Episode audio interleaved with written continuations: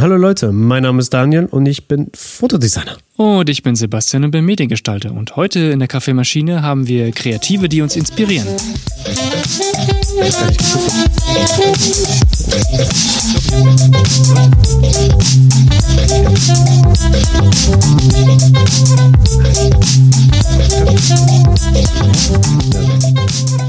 Und da wären wir dann auch schon in der Episode.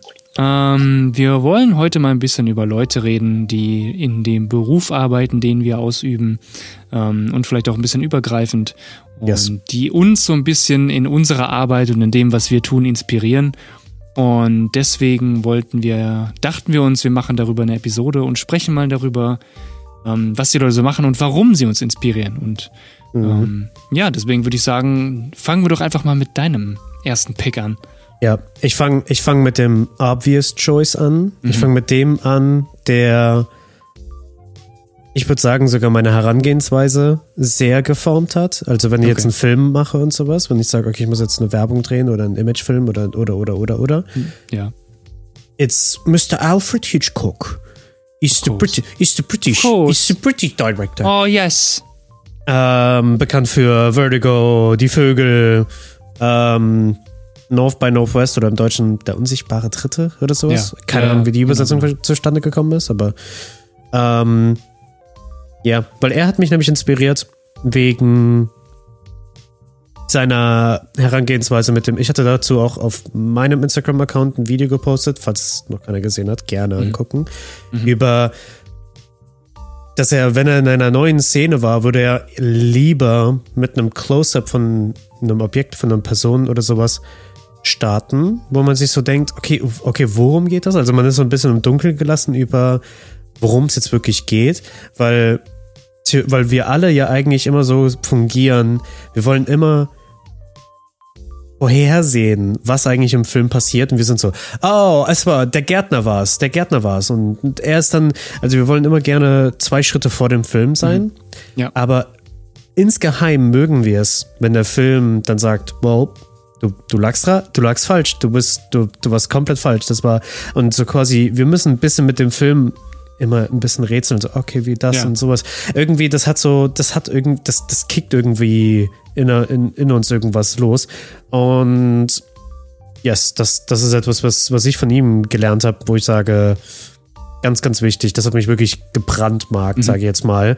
Ja. Und definitiv wenn man irgendwas Kreatives macht, also in Fotografie, Film, Grafikdesign, habe ich irgendwann den Tipp gehört, schon vor Jahren, man soll immer auch zu den Leuten gucken, die vor einem kamen, um A, daraus zu lernen, vielleicht was, vielleicht auch dazu, davon inspiriert zu werden und was sie falsch gemacht haben. was sie falsch gemacht haben oder wo man ja, oder wo man sich so denkt. Ich glaube, Hitchcock hat zum Beispiel seine Wunschaufnahme war zum Beispiel, die hat er nämlich versucht, in Psycho zu machen mit jeder kennt das? Oder? ich hoffe, ich denke mal, dass es jeder erkennen wird. Also, also, also, okay, nein. Ja. Und ähm, da war, glaube ich, sein Wunsch eigentlich mit einer extrem weiten anzufangen. Also irgendwie trotzdem also ich finde es immer interessant, wie seine, seine Herangehensweisen und sowas waren, weil es ist immer so ein bisschen so, es soll immer irgendwie ein bisschen Fragen haben und bei ihm mhm. war das so, sein Wunsch war von der super totalen, von der Stadtlandschaft, von, keine Ahnung, San Francisco oder was, was, was weiß ich, was es für eine Stadt war. Oh, das weiß ich auch nicht mehr. Und die Kamera soll dann so quasi in das Apartment von der von der Frau reinfliegen, um die es in dem Film geht. Mhm. Und das sollte so quasi so ein nahtloser Übergang sein. Und er konnte es halt nicht hinkriegen, weil die Technik damals ihn dazu limitiert hatte, das zu machen. Jetzt mittlerweile kein, Weg, kein, kein Problem. Problem. mehr. Weder äh, easy peasy lemon squeezy. Noch, genau, weder technisch noch digital. Denn ja. das sind so Momente, wo ich mir mal vor, vorstelle, ähm, solche visionären Regisseure von damals, wenn die die heutige Technik hätten, was die mhm. alles hätten machen können oder was die machen würden. Das wäre ein sehr interessantes, sehr interessantes, äh, interessanter Gedanken, äh, dazu gibt es, Gedankenspiel. Dazu gibt es einen sehr interessanten Werbespot in Anführungszeichen, Film, ja? der an quasi an das anspielt. Martin Scorsese, auch, ein, auch eine große Inspiration eigentlich für mich. Oh ja. Aber ähm, er hatte, er ist ja auch ein großer Befürworter von äh, der Aufbewahrung, Aufbewahrung von Filmen und Restaurierung davon und dass es alles für die Zeit aufbewahrt wird und immer noch in 100 Jahren auch nochmal angeguckt werden könnte. Mhm. Und er hatte drei Seiten oder zweieinhalb von einem Werbespot für, hat er, glaube ich, da zu dem Punkt zum Beispiel in dieser Doku nicht erwähnt. Wie gesagt, ich habe hier zwei Seiten von diesem Werbespot gefunden und eigentlich hätte das hier Alfred Hitchcock drehen sollen. Mhm. Er hat damit ein bisschen am, am Drehbuch ein bisschen mitagiert und sagt, ja, wir würden es gerne in die in die Richtung pushen. Aber er hat nie diesen Werbespot gedreht, aus welchen Gründen auch immer. Und Martin Scorsese war so, hm, wie würde es jetzt ausschauen, wenn Alfred Hitchcock diesen Film jetzt machen würde. Ja. Aber so machen würde, wie er damals ihn gemacht hätte. Aber mit der Technik von heute. Ja. Heißt, sie haben halt ein bisschen Greenscreen benutzt und sowas und das war halt damals halt nicht möglich. Die hatten halt andere Techniken gehabt, offensichtlich. Aber definitiv nicht so ab Vordergrund, äh, Illusionen und so weiter, ne? Wenn du irgendwelche Sachen, äh, die technisch gebaut sind, in den Vordergrund packst und machst andere Sachen in den Hintergrund und es sieht so aus, als wäre es ja. eins. Und da fand ich, war das super interessant zu sehen, wie, weil Martin Scorsese war so auch ein bisschen in diesem Zwiespalt.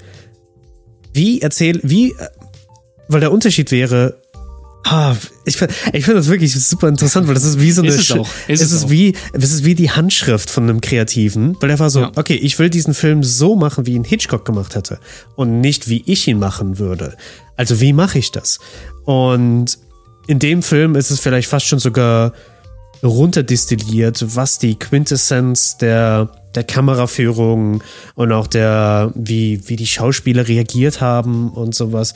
Das war so die Quintessenz, wie es Hitchcock auch gemacht hätte. Also da waren so viele Sachen dabei, wo ich mir denke, oh ja, der hat wirklich das Werk von Hitchcock so arg studiert, was ich auch meiner, meiner Meinung nach auch immer wieder in seinem Film, den viele Leute auch immer sehr, sehr gerne mögen, äh, Shutter Island immer also alle sind so, oh, Shutter Island, oh, mein mhm. Fuck und sowas. Und das ist auch ein guter Film. Und, ja. äh, aber da sind sehr viele Einstellungen, wo ich sage, das erinnert mich sehr an Hitchcock. Und ja, deswegen, es ist, es, es war definitiv eine sehr, sehr einflussreiche Person in der, in der Welt. Ja, und ich denke, sollte man nicht überspringen. Man sollte als Kreativer immer irgendwie sowas mal durchgucken. Aber, Vor allem, wenn man in ja. die Richtung geht, Video, bewegt Material und so weiter und wenn man guckt, wie auch Geschichten aufgezogen werden können, visuell, wie auch ja. eben, ja, erzählt. Ja, weil Hitchcock war der, es hat mit Stummfilm angefangen. Also er war quasi gezwungen, so wenig zu erzählen wie möglich. Nicht so im Vergleich wie Tarantino, der Dialoge wie, wie Popcorn im Kino nimmt. Also es ist halt echt so, die sind gut, gute Dialoge, meistens, zumindest, meiner meistens, Meinung nach. Ja. Ähm, aber trotzdem zwei komplett andere Herangehensweisen. Lustigerweise, Tarantino ist auch kein großer Fan von Hitchcock. Also. Das verstehe ich aber irgendwie. Also ich verstehe es mhm. tatsächlich. Also es macht irgendwie Sinn für mich. Ich ja, wusste das jetzt nicht, aber doch, doch, macht schon, macht schon Sinn irgendwie. Letztens in einem TikTok kurz gesehen gehabt, der war so, I hate, I hate his movies. Und ich war so, ja, das, ich hätte es mir komischerweise nicht anders vorgestellt. Ja, nee, irgendwie nicht, ne? Ja. Irgendwie welchen, nicht. welchen kreativen, welche kreative Person hat dich gebrandmarkt oder von der, oder von der, von welcher Person guckst du immer hin und denkst dir so, das, das ist cool, das, das muss ich mir abgucken. Also ich muss jetzt auch mit einem Regisseur anfangen, weil mhm. der, das ist auch der, du kennst mich, The Obvious for Me. Ja. Ähm, das ist so der erste, der mich wirklich inspiriert hat, damals anzufangen mit YouTube und Videos machen. Das war ähm, Edgar Wright. Ja. Ähm, ich wollte ihn auch schon nehmen, aber ich war so, ja. oh, du musst ihn nehmen. Ist für mich, ist für mich auf jeden Fall auch eine, eine große, große Inspiration. Nicht nur von der Optik und wie ein Film aufgezogen wird, wie auch eben den Humor, den er zusammen mit seinen ähm, Buddies, auch ich glaube auch Schulbuddies, äh, Simon Peck und Nick Frost, ähm, damals auch viele Sachen zusammengedreht und äh, viele, Projekte auch geschrieben zusammen, was auch ziemlich cool ist. Unter anderem äh, die Cornetto-Trilogie, falls sie keiner kennt, Hot Fuzz, Shaun of the Dead und ähm, The World's End. Ähm, und der Mann hat mich, wie man eine Geschichte richtig erzählt und ähm, Fokus auf dem, was wichtig ist und wie man äh, Dinge, die langweilig sind, interessanter gestalten kann, so dermaßen geprägt, ähm, dass es so ein bisschen mein Go-To ist, wie würde er das mhm. machen oder wie könnte man was aufziehen, dass es interessant ist. Ähm, da hat er, da gibt es ein ganz interessantes Video von ihm, ähm, Kann man sich auch auf YouTube ansehen.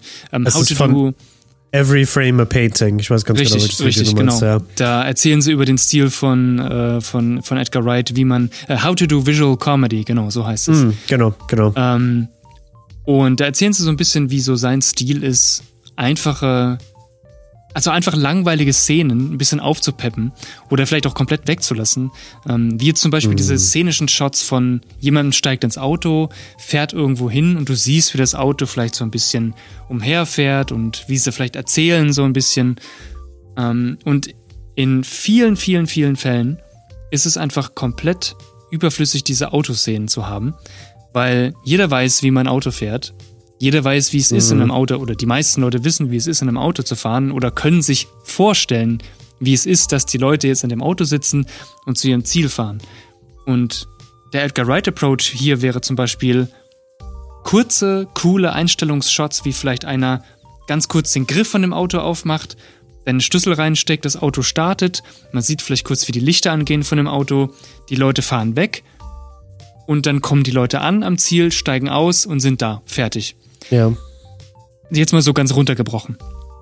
Wir alle haben verstanden, worum es ging, aber du hast diese Szene, statt sie auf 15 Minuten oder 10 Minuten zu stretchen, hast du sie innerhalb von ein paar Sekunden erzählt und denselben Inhalt transportiert. Und den Approach finde ich eigentlich immer ziemlich cool. Habe ich auch für mich generell für meine Arbeit äh, eigentlich so übernommen. Nicht nur für Filme, sondern für alles. Mhm. Brich dein Werk erstmal so weit runter und zurück, dass es super simpel ist und so einfach ist, ähm, dass es, äh, oder sagen wir es mal so, füge erstmal Sachen hinzu, dass es halt eben too much ist und dann brich so viel davon ab, bis es sehr wenig ist und kurz ist, äh, mhm. äh, dass es immer noch verständlich ist. Ähm, also so, dass es jeder versteht, aber so kurz ist und so simpel ist, dass es kaum Zeit frisst. Ähm, das ist so ein bisschen mein Approach, dass halt eben viel Info reinpacken, wie viel Info kann ich reinpacken und ja. dann so weit wegnehmen und so viel wegnehmen, dass du einfach sagen kannst, okay, ich mache hier eine kurze Szene, ich schneide das hier irgendwie runter, ja. jeder kann es noch verstehen, ähm, aber es sieht einfach visuell cooler aus. Ja, Edgar Wright ist so ein bisschen mein Go-To für das Ganze. Ähm, es gibt ja. ja auch momentan ein von BBC Maestro. Theoretisch, was BBC gerade gemacht hat, ist Masterclass mhm. zu machen. Oh, und ja, Edgar stimmt, Wright stimmt, ja. äh, hat dann einen Kurs und wir haben den Zugang. Ich habe es mir auch noch nicht angeguckt. Ich habe dir vergessen, den Zugang zu schicken. Aber äh, gab es nämlich bei Black Friday nämlich kurz für 50 Pfund, Euro, Dollar und nicht mal so. Mir ist es egal. Was auch immer Edgar Wright über Film und äh, Filmschneiden zu sagen hat, I'm all ears. Ja. Ich meine, er hat bei Baby Driver hat er mich überrascht, weil ich bin großer Autofanatiker und er kam mit einer der besten Autoverfolgungsjagden raus in den letzten paar Jahren. Wo ich mir dachte, wow, das habe ich jetzt, weißt du, das würdest du nicht von ihm erwarten. Ich weiß ja, nicht mal, ob er ein großer Autofreak ist, nicht aber der Film. Nicht wirklich. also die nicht. Sache ist, die Sache ist, er hat in Hot Fast auf jeden Fall mal eine Verfolgungsjagd gehabt. Ähm, mhm. Aber das war jetzt nicht wirklich Fokus auf die Autos oder das ja. dem, Ne? Das war jetzt gar nicht so der Fokus da drauf, sondern mehr um die Charaktere und äh, was sie halt eben mit dieser Verfolgungsjagd verbinden, mehr ja. oder weniger. Ich will nicht zu viel spoilern, falls den, jemand den Film noch nicht gesehen hat. Aber ich finde ja auch cool, er hat ja mit seinem, mit seinem letzten Werk, ähm, was er ja, diese, dieser Horrorfilm, Horror-Thriller, wie hieß er nochmal? Ähm, ich habe gerade den Namen vergessen. Ähm, egal, er hat auf jeden Fall einen Horror. Uh, Last Night in Soho. Ah, genau, Last Night in Soho. Mhm ähm, hat er ja auch zum ersten Mal einen Horrorfilm gemacht und der Approach war solid. Also es sieht cool aus, ist cool geschnitten mhm. und macht Spaß zu gucken. Ja. Klar, kein, kein Meisterwerk, also man, er ist ja. jetzt auch kein, kein Horrorregisseur, aber ähm, das Coole dabei ist, er ist so ein Regisseur, der, der will einfach mal jedes Genre mal durchgemacht haben, gefühlt, mhm. weil er einfach Lust drauf hat. Also der macht einfach, worauf er Bock hat. Ähm, er war auch mal, was viele oder was einige vielleicht auch nicht wissen, er hat ja damals bei, bei, bei dem ersten Ant-Man, sollte er ja auch Regisseur sein und hat ja auch am Drehbuch mitgeschrieben. Und viel, ein Großteil von dem Drehbuch hat Marvel ähm, ja auch noch verwendet. Ähm, ah, wirklich? Okay, ich dachte, ja, ja. ich hatte das letztens das gehabt, die Unterhaltung. Dass ich, da habe ich erzählt, wo er ist abgesprungen, weil die zu viel Meinungswahl. Äh, ja, ja, ja. Also die haben ihn, sie haben versucht, ihn in eine Rolle zu forcieren oder so ein bisschen was vorzugeben, was er machen soll. Und hat dann gesagt, okay, da hat er keinen Bock drauf. Ähm, entweder macht er das Drehbuch oder macht er den Film, wie er will, oder es, ja. er lässt es einfach. Und ja, dann haben sie halt jemand anderen genommen. Aber einiges von dem Drehbuch, was er geschrieben hat, haben sie ja immer noch verwendet. Also vieles ah, davon. Okay. Ähm, oder einige Teile davon sind auch noch von ihm. Ähm, tatsächlich. Und das merkt man auch hier und da so ein bisschen noch.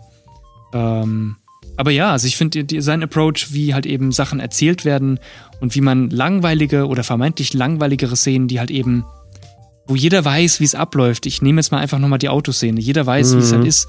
Ähm, so weit runterzubrechen, dass es einfach es versteht jeder und jeder weiß, wie es ist, irgendwo hinzufahren. Nur ist es halt eben kurz und knackig gefasst, sodass ja. es äh, den Inhalt transportiert, den es transportieren muss und das war's. Ja. Und ähm, ja, das ist so meine, mein, mein erster Pick für heute. Was, ist denn ja. was wäre denn dein zweiter Pick? Mm. Kameramänner oder ein. Obwohl. Der eine okay. ist sogar beides. Der eine ist sogar beides. Der eine ist Regisseur, Kameramann, Cutter, Produzent. Ja, der macht auch seine eigene Musik. Es ist Robert Rodriguez. Auch ziemlich obvious, aber er war. Also, Robert Rodriguez, seine Werke sind ja so ein bisschen. Hm, sehr durchwachsen irgendwie. Also Mandalorian hatte, nee, nicht Mandalorian, was hat er gemacht? Hier Boba Fett. Das hat ja ultra viel Kritik bekommen über wie schrecklich das war. Ich glaube, er hat das da mehr produziert und ich glaube, die erste Episode hat er Regie gemacht.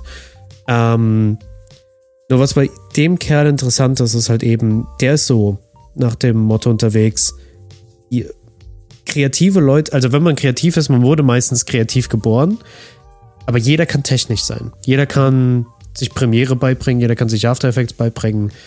Und der ist echt so, hey, das ist alles Technik. Also ich kann es mir beibringen und ich kann es dann selber performen, kann es selber umsetzen. Ja. Und das finde ich halt super, super, super bewundernswert, über was für ein Arbeitstier das ist. Und zum Beispiel, das, das gibt es irgendwo bei Boba Fett schon und das hat er schon auch bei seinen, Fil seinen ersten Filmen gemacht, die nur auf dem Mexican DVD Home Market rausgekommen sind. Ähm, der hat da, glaube ich, für die, für die ersten paar Szenen oder sowas, um das so quasi zu den Studios zu genehmigen oder irgendwas, mhm. da hat er nicht ein, äh, ein Storyboard gezeichnet, er hat es quasi gefilmt Einfach mit Actionfiguren oder mit seinen Söhnen im Garten. Und dann war so, er hat den Waffen gegeben und okay, okay, will man das so und dann hier. Und dann, er hat es so quasi alles schon fertig geschnitten gehabt, aber halt nur offensichtlich keinen Aufwand in Lichtsetzung oder ja, in Ton und sowas gemacht. Mhm. Und notfalls irgendwas reinskizziert, aber das finde ich super interessant, wie gut er seine Sachen dann trotzdem halt noch so kommunizieren kann. Ähm, also deswegen, wie gesagt, er ist vielleicht nicht der innovativste Regisseur im Sinne von, oder so, dass, dass man sein, seine Stilrichtung sagt, oh, mhm. wie, oder wie bei Edgar Wright, da ist kein, da ist kein Muster zu erkennen, da ist kein Stil zu erkennen. Aber die, die Kreativität in seiner, wie er Lösungen äh, herausfindet, ist einfach Hammer. Einfach zum Beispiel Sin City, da sagt er, oh, wir haben alles auf Greenscreen gedreht, aber unser Problem war, unser Greenscreen war vielleicht nicht immer groß genug, um alle Aufnahmen zu äh, hinzukriegen, die wir wollten. Mhm. Zum Beispiel, die haben da diesen riesigen Cadillac, diesen 60er Jahre Cadillac, oh, der ja, dieses, ja, ja. diese, diese Schiffe an Autos, die einfach so lang sind wie manche Häuser hier. Und die wollten halt eine Aufnahme machen, wie die Kamera ganz weit unten von der Stoßstange vorne anfängt, hochfährt über das Auto geht und hinten an der Stoßstange wieder runter an den Boden kommt und auf, auf das Auto hochzeigt. Das würde also bedeuten, man bräuchte so ein 360 Grad Greenscreen Studio und das hatten sie nicht. Also was sie gemacht haben ist, sie haben das Auto auf eine drehbare Plattform gestellt und haben einfach nur die Kamera hochbewegt, das, Kam das Auto gedreht und die Kamera wieder runtergedreht.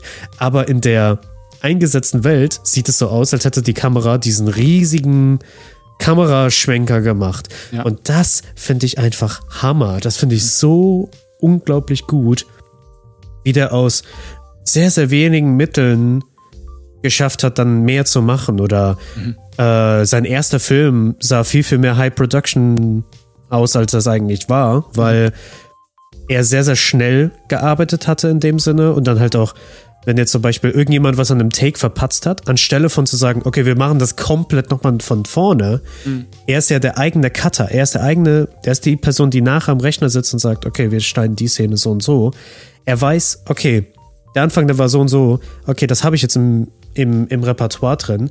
Aber für die nächste Einstellung, wenn er das noch einmal macht, dann fangen wir ein bisschen später an und ich nehme anstelle von mit 28 mm zu filmen, filme ich mit 85, damit ich noch mal näher an der Action bin und sowas. Ja. Und dann wird so, okay, und go.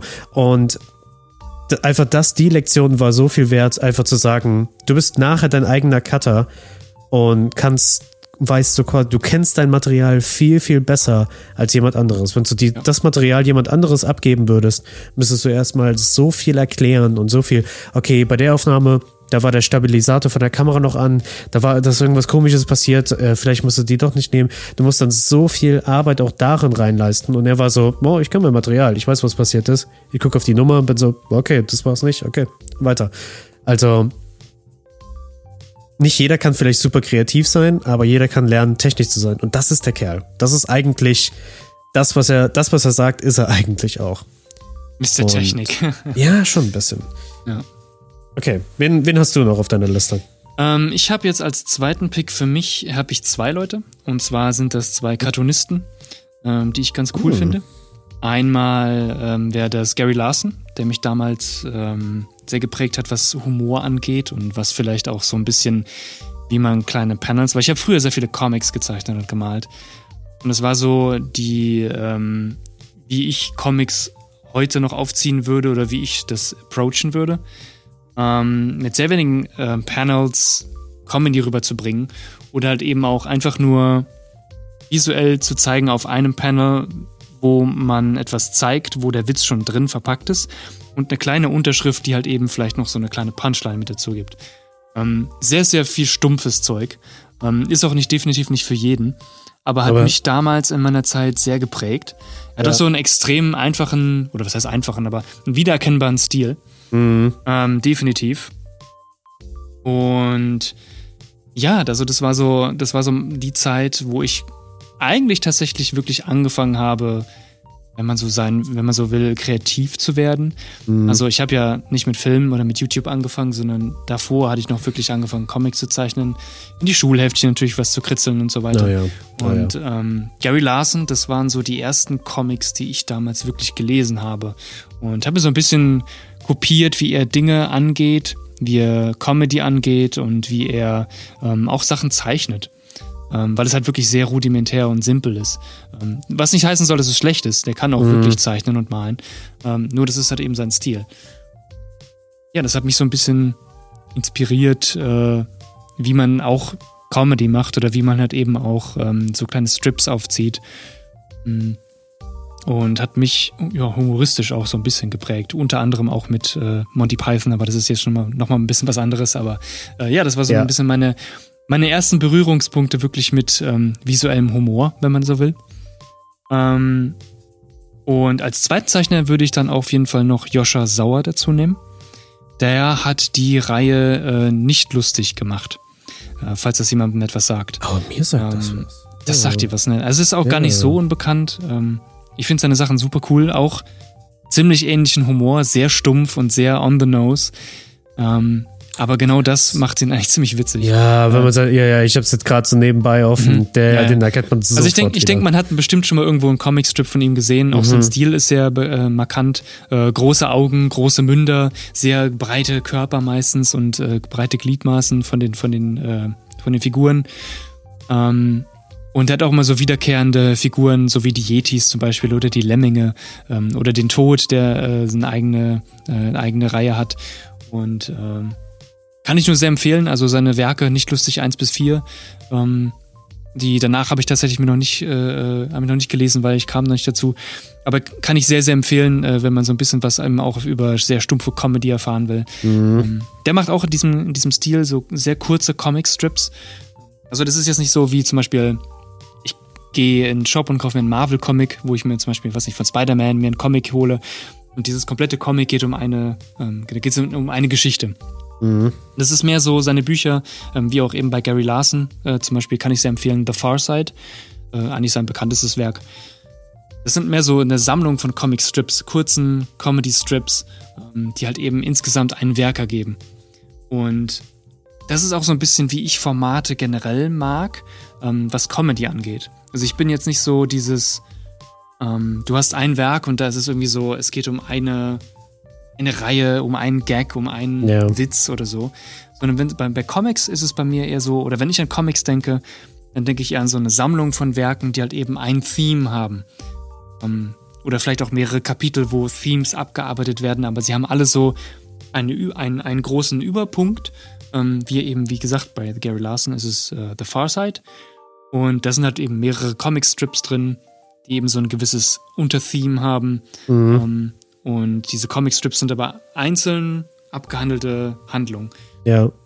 So sehe ich das mittlerweile, oder das ist so meine Art, wie ich äh, so Comedy-Strips oder so Comedy-Clips äh, angehe. Kurz und knackig. Äh, mhm. Genau deswegen mag ich auch Edgar Wright. Ja, kurz, ja. kurz und knackig halten und ähm, gar nicht so lange über einen heißen Brei reden, äh, ja. so wie ich es jetzt gerade mache. ähm, oh, aber Dude, du hast mich an was anderes erinnert. Ja. Ich wollte jetzt eigentlich über Kameramann reden, Kameramänner reden und yes, sowas. Dann, red, dann komm doch einfach, weil ich bin eigentlich ja fertig mit meinem zweiten Pick. Ja. Komm doch einfach mit deinem dritten Pack rein. Du hast mich voll erinnert, woran, wo, wo ich noch voll, voll gerne, äh, also was ich mir immer gerne angeguckt habe, mir gedacht mhm. habe, oh shit, das sieht so hammer aus, das ist so cool. Mhm. Und auch der, die, die Stimmung und sowas. Okay, ich bin eh großer Film Noir-Fan, das ist ganz klar. Die Criminal Comics die, oder hießen die oh, Criminals? Ja, ja Criminal. Oder die hießen ja, Criminals. Ja, genau, weil das war, weil, wo du gerade das hattest mit ein bisschen kürzere Themen, sage ich jetzt mal. Mhm. Ich meine, das waren, ich meine, das sind, das sind kürzere Geschichten, wenn man das vergleicht mit einer Serie oder mit einem Buch und sowas. Mhm. Aber ich meine, einen, Comic könnte man sich in anderthalb Stunden durch, äh, durchziehen mhm. und man ist so, oh fuck yeah, das ist super, super cool. Und da waren die, die Criminal-Reihe war immer super cool für mich, weil es meistens immer jemand anderes war und es war immer so quasi eine, eine abgeschlossene Handlung. Und da war zum Beispiel eine Story, die mir besonders gut gefiel, das gegenüber äh, auch ein Cartoonisten und der wurde dann von Kriminellen mehr oder weniger in die Enge äh, gedrängelt. Hey, du machst hier für uns ein paar Fake-IDs und ja. Äh, was auch immer. Und mit denen gerät er dann halt eben in halt eben Dirty Business. Mhm. Aber die, die Art und Weise, wie die Story erzählt wurde, die, und auch vor allem, wie die Stimmung da drin erzählt wurde, fand ich einfach so gut. Mhm, und ich weiß, wie ich selber gemerkt habe, einfach, wenn du das, wenn du dann die, das, den Comic dann anguckst, durchliest, du hast halt diese Stimmung im Kopf und so ein, so ein Gefühl davon. Und ich weiß, ich hätte das gelesen, bin so, oh, yes, das ist so cool. Mhm. Würde dann irgendwann dann nachher mir denken, boah, Junge, ich brauche ich brauch so, eine, brauch so eine Fotostory. Ich brauche so eine Fotostory ja, ja, in dem Stil von Criminal. Und würde wieder Criminal aufpacken und mir denken, ah, da kann ich bestimmt irgendwo ein Frame nehmen und das als Inspiration irgendwie nehmen, weil da ja auch das Licht so gut gepasst hatte. Mhm. Und ich gucke dann wieder so drauf und bin so, oh, irgendwie ja nicht. Also, weil irgendwie, es ist düster, aber es hat halt trotzdem alles sehr viel Farbe und es ist alles trotzdem ja. durchzeichnet, sage ich jetzt ja. mal. Und dann war ich auch so, oh, das ist interessant, weil in meinem Kopf im, Nach, im Nachgang war dann so viel mehr das typische Film Noir-Licht da drin. Aber ich so, oh, das ist, also, das ist, eher deswegen, so ein bisschen, ist eher so ein bisschen Neo-Noir, wenn man will. Ne? Ja, genau. Also es ist definitiv mehr so Neo-Noir. Und, aber ich fand deswegen die, die, die Reihe, ich war letztens auf der Comic-Con und habe danach geguckt gehabt, ob ich da nochmal was sehe. Mhm. Ähm, klar, alles, was Batman zu tun hat, da hat man mich eigentlich auch, aber die, die Serie, die Reihe. Warum nur? Ich weiß es nicht. Es ist ey. dunkel und es ist ein Detektiv. ja. ähm, aber, aber die Criminal-Reihe, weil visuell war die ja sehr, sehr ähnlich zu den. Wie hieß er? Hellraiser? Ich glaube, den hattest du mir mal empfohlen gehabt. Meinst du Hellboy? Nee, nee, nicht, nee, nicht Hellboy. Hellboy. Äh, Hellraiser ist eher, nee, glaube ich nicht, dass du das meinst. Das war so ein Typ, der vom Teufel beauftragt wird. Der hat immer Zigarette geraucht. Oh, Trenchcoat. Ja, ja, ja, ja. Um, oh Weil God. visuell würden, würde ich sagen, sind die beiden nicht großartig. Also, wenn du Criminal anguckst, einfach nur auf den, guckst du die Farben und den Stil an. Yeah. Die sehen sehr, sehr ähnlich gezeichnet aus, würde ich jetzt mal hinausgehen. Ähm, aber rein thematisch war Criminal viel, viel mehr an der Realität da jetzt mal. Mhm. Und Konstantin? Nee, Konstantin war Doch, Konstantin ist es. Konstantin, okay. Also so heißt der, so heißt der Hauptcharakter. Ich weiß jetzt gerade nicht. Also so heißt unter anderem auch der, ähm, der Film mit ähm, ähm, Keanu, Reeves, Reeves, der hat nämlich den mal verkörpert. Ähm, oh Gott, wie heißt nochmal der, der, der Comic-Reihe? Das ist eine gute Frage. Das müsste ich jetzt Das weiß ich jetzt auch nicht mehr. Ähm, nie groß gelesen, aber ich habe dir das mal ans Herz gelegt, weil die Genau, das genau. Und rein visuell sind die sich sehr, sehr ähnlich, aber einfach nur das von stimmt. der von der, der, der Kern der Story und sowas. Da, da kam Criminal bei mir besser an, weil es halt einfach ja, es war nicht, es war nicht zu abgedreht, sag ich jetzt mal. Aber das ist so eine Serie, immer wenn ich mal, so wie immer, ne, wenn man irgendwas durchstöbert und dann findet man alte Sachen von vor zehn Jahren, man findet mhm. den Gameboy und die Mütze und man, findet, man trägt dann plötzlich alles. Und Criminal ist auch so ein Ding, dann, dann fange ich an, das durchzuplättern und sowas. Und das war auch so, das hatte so eine krasse emotionale Reaktion bei mir gehabt, mhm. dass ich das immer im Hinterkopf behalte. Ja. Zikra, wir quatschen seit einer halben Stunde. Ich habe aber noch ein paar. Wollen wir die, wollen wir so eine Lightning Round sagen, machen? Ich würde sagen, wir könnten es auch eine Lightning Round jetzt machen, ja, genau. Okay, wir machen eine Lightning Round. Okay, ja. hast du welchen? Ähm, mein letzter Pick, wer tatsächlich ist auch schnell abgehandelt, den habe ich nämlich auch schon mal erwähnt, ist äh, Benny Productions. Äh, das ist ein YouTuber auch, oder beziehungsweise ich kenne ihn so durch YouTube, aber der ist ein mhm. Photoshop-Künstler, der ähm, ziemlich coole Sachen macht mit sehr einfachen Methoden und Techniken und die sehen meistens ähm, ziemlich cool aus. Ich meine, klar, äh, sie könnten hier und da vielleicht auch noch ein bisschen besser sein. Und mhm. ich wette, es gibt einige Artists, die das noch wesentlich realistischer hinkriegen in 3D und was weiß ich. Aber ähm, der sucht sich äh, Vorlagen, also Bildvorlagen auch vor, äh, Materialvorlagen ähm, und baut damit aus Photoshop was ziemlich Cooles zusammen. Also Benny Productions kann man sich auf YouTube mal antun. Ähm, zeigt ziemlich cool, wie viel man mit Licht- und Schattensätzen tatsächlich machen kann, also digital. Mhm. Ähm, ist ein reiner digitaler Artist, der macht jetzt nicht so viel mit äh, Fotokomposition oder so, also baut mhm. dann selbst Fotosets oder so, sondern der baut das rein äh, digital auf.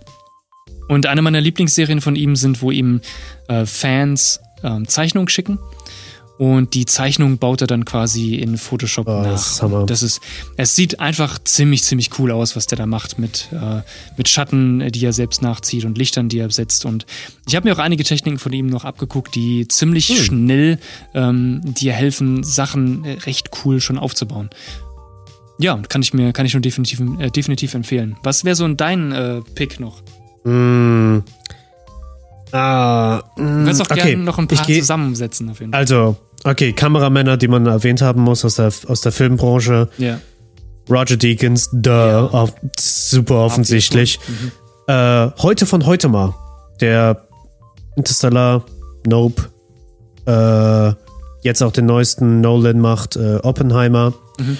Und derjenige, der vor ihm war, der, von dem ich wahrscheinlich auch sehr viel abgekupfert habe, schätze ich mal, stiltechnisch, äh, Wally Pfister, auch jetzt mittlerweile, glaube ich, mehr Regisseur, aber ich denke, der hat halt ein großes Auge für Kameras und sowas. Ja. Und großer Anamorphic-Nerd und wo auch ich meine Begeisterung her habe, also oh ja. Figures. Aber zum Thema YouTube und Kameramänner, die, die nur 100 pro Value geben. Das ist, da ist kein einziges Video dabei gewesen, das ich mir von denen angeguckt habe, wo ich mir gedacht habe, oh Junge, komm zum Punkt. Was willst du mir erzählen? Weil viele äh, Filmer, YouTuber sind so super ob oblivious zu der, zu der Außenwelt und sowas und sind so, oh, wie wäre es, wenn man einen, einen Film drehen könnte, der so ausschaut wie, ausschaut wie ein Film. So ein bisschen so wie äh, Harry Styles, als man ihn fragt, wie ist Don't Worry, Darling. Und er ist so, it's like a movie. Ja. Also, Lewis Potts, das ist ein australischer Kameramann, er hat eine ganz, ganz, ganz ruhige Art und Weise, wie der über Film und Gestaltung und Behind-the-Scenes-Sachen redet. Mhm. Und es ist ein bisschen so ungewöhnlich, weil du hast halt so auf der anderen Seite des Spektrums Peter McKinnon wieder What's up, guys und sowas macht und eigentlich null Inhalt gibt und eigentlich nur sagt, kauft meinen überteuerten Scheiß, den Small Rig für 10%, 20%, 50% günstiger herstellt. Und Lewis Potts zum Beispiel ist sehr, sehr sehr, sehr chill, aber gibt auch wirklich super gute Tipps, wenn er, wie du, wie er am Set das und das gemacht hat oder mhm. geht dann auch manchmal hin und nimmt sich irgendwie einen Clip von einem Film und sagt so, oh, okay, anscheinend haben sie dort ein 4x4 aufgespannt und Diffusion hier und dann, ah, und dann bei dem Ding, ah, wahrscheinlich haben sie es dann von dort. Also der, der bricht das sehr, sehr gut runter. Oh, da Jemand anderes. Jemand anderes, der es auch noch sehr, sehr gut macht, dann kannst du deinen Tipp noch sagen, ja. ist der Wandering DP auf YouTube. Oh ja, der geht der hin. sehr gut der geht einfach hin, nimmt sich einfach einen Werbespot, den, den er irgendwo gesehen hat und er präsentiert es auch in einer gelassenen, ruhigen Art und Weise. Keine fancy over-the-top-Edits irgendwie und er guckt sich dann den Werbespot mit, mit dem Zuschauer so quasi an und sagt so, okay, wieso, wieso, funktioniert, wieso funktioniert dieser Werbespot? Mhm. So, oh ja, hier, shooting into, into the L of the room, das ist jetzt auch so mein Hard-Tipp, den ich immer mitnehme. Einfach immer in das L von dem Raum schießen und das Bild sieht einfach meistens sehr gut aus und es stimmt. Es ist einfach, es ist einfach, es ist echt so, wo du, wo du das, wo du das jetzt denkst, oh fuck, stimmt. Es ist eigentlich, ja, weil es einfach, es, es fördert Shape im Bild und sowas. Also von ja, ihm. hat auf jeden Fall was zu tun, ne? Ja, ich, also von ihm muss ich sagen, also wenn ich seit dem Masterstudiumgang was gelernt habe visuell, dann ist es größtenteils von ihm, würde ich ehrlich gesagt, mhm. glaube ich sogar, ja, ja. ja. Wen hast du jetzt noch? Du hast doch gesagt, irgendwie. Ich habe noch zum Abschluss, äh, ist jetzt nichts Großes, ähm, falls einen so interessiert, Behind-the-Scenes-Sachen und so zu sehen, ähm, gibt es einen ganz coolen Instagram-Account, der heißt einfach nur Filmlights. Ähm, da kann man mal ab und an äh, von Sets oder von quasi Aufbauten. Da war unter anderem Nope auch mal dabei. Ähm, da zeigen sie einfach mal den Aufbau zum Beispiel den, von diesen Lichtern, die sie aufgebaut haben. Also haben Nope ist ja da haben sie dieses Haus gezeigt, wo sie dann mit Kränen diese gigantischen, ähm, oh, ich sogar. diese gigantischen äh, Lampen ja. aufgestellt haben. Und die sind ja noch nicht mal äh, massiv groß. Also diese, es geht ja noch größer. Also es gibt noch weitaus größere Lampen oder Softboxen, die man da eben aufbauen kann. Ähm, aber es ist immer ganz interessant, so kleine Szenen zu sehen, ähm, wie die halt eben dann aufgebaut sind, so ein bisschen die Technik zu sehen hinten dran. Ähm, das finde ich mal ganz interessant, wenn ich in, auf Instagram gehe und gerade nichts zu tun habe, vielleicht nur einen Kaffee trinke nebenher ja. ähm, oder gerade Pause mache auf der Arbeit und mir dann halt eben was angucke. Filmlights ist echt ähm, gut. Ist ganz interessant, äh, ja, das mal so ein bisschen zu sehen. Ja, das ist echt gut. Das sind, weil die, die, ähm, die Setups, die man dann auch in den Behind-the-Scenes-Dingern sieht, mhm. sind, die sind auch klar verständlich und die Beispiele sind auch gut demonstriert. Yeah. Und der Account sieht jetzt nicht fürchterlich, ähm, wie zu sagen, äh, DM ist für Promotion ja, und sowas, ja, sondern sehr. Deswegen, deswegen finde ich es eigentlich immer ganz nett. Ähm, auch mal ganz witzig, da zeigt man auch vielleicht immer so Behind-the-Scenes-Sachen wie äh, Leute, die zum Beispiel ein Licht halten in den schlimmsten Stürmen überhaupt und die sind dann irgendwie, klammern sich da an so einen Kran fest und sind dann irgendwie ja. weit in der Luft und halten dann mit ihrem anderen Arm halten sie eine Lampe fest, weil es halt eben sehr windig wird gerade und so. Haben sie auch manchmal mit drin, wo ich mir denke, oh, das, I feel mhm. it. Jetzt sehe ich gerade sogar ein Bild, da sind sie in einem Greenscreen-Studio von so einem Art äh, FIFA Sende-Ding, so quasi. Mal, Fox ich, News ich, ich redet. nebenher rein bei Fox News sitzen die da auf irgendeinem, so auf so einem, also vier Stühle und so ein, so ein Tisch halt eben, wie es halt immer im Fernsehen irgendwie ausschaut, sieht halt irgendwie ja, immer nach so einem Fernsehtisch aus. Mhm. Und der Rest ist einfach Greenscreen und sie zeigen einfach so, okay, die haben es einfach mit einer Softbox, die auf die gerichtet ist, aber der Rest ist einfach, es ist so lustig, du guckst oben das Bild an, unten das Bild und denkst dir so, mhm. wait, hold on, das passt doch gar nicht. Und dann ja denkst du so, oh, okay. Ja, Weil daran ja. denkt man halt auch nicht, wenn das so ein Szenario ist, wo, wie zum Beispiel, das fiel mir jetzt in letzter Zeit auf bei der Heute-Show im ZDF, mhm. die, wenn die so quasi hinschalten zu jemanden und die Person vor Ort in Anführungszeichen interviewen, aber eigentlich stehen sie vom Greenscreen oder ja, die stehen eigentlich vom Greenscreen. Aber das Greenscreen ist mittlerweile, würde ich vermuten, Virtual Production. Also es sieht aus wie Unreal Engine oder Blender. Könnte gut sein, ja. Ich bin Weil, mir jetzt auch nicht mehr sicher, aber es kann sehr, sehr gut sein. Und das ist zum Beispiel dann so ein Set, wo ich mir denke, hey, das ist interessant eigentlich auch zu sehen. Weil es ist zwar halt Fernsehwelt, das ist nochmal ein ganz anderes Niveau, das ist eine ganz andere Welt allgemein. Ja. Aber nichtsdestotrotz ist es interessant, sowas zu sehen und halt wie wir es am Anfang hatten, mhm. dann davon zu lernen, so, oh, okay, ich habe gesehen, die haben das so und so benutzt. Ich probiere ja, das mal für ja. mich aus oder sowas. Ja, genau. Und äh, dafür ist der Account eigentlich ziemlich witzig, weil du kannst halt wirklich ähm, hier und da mal sehen, wo sie Lampen aufgestellt haben und wie sie was äh, für ein Licht, äh, was ja. für, ein, für ein Lichtsetting sie gemacht haben. Ähm, es sind jetzt auch nicht nur Filme, sondern es sind tatsächlich auch äh, ja, einfache Werbeclips, die du vielleicht irgendwo mhm. in Amerika siehst oder sonst wo. Ja, kann ich sehr empfehlen, falls man sich da mal für interessiert. Das Gegenteil ähm, von Shitty Rigs auf Instagram wahrscheinlich. Genau, genau, genau.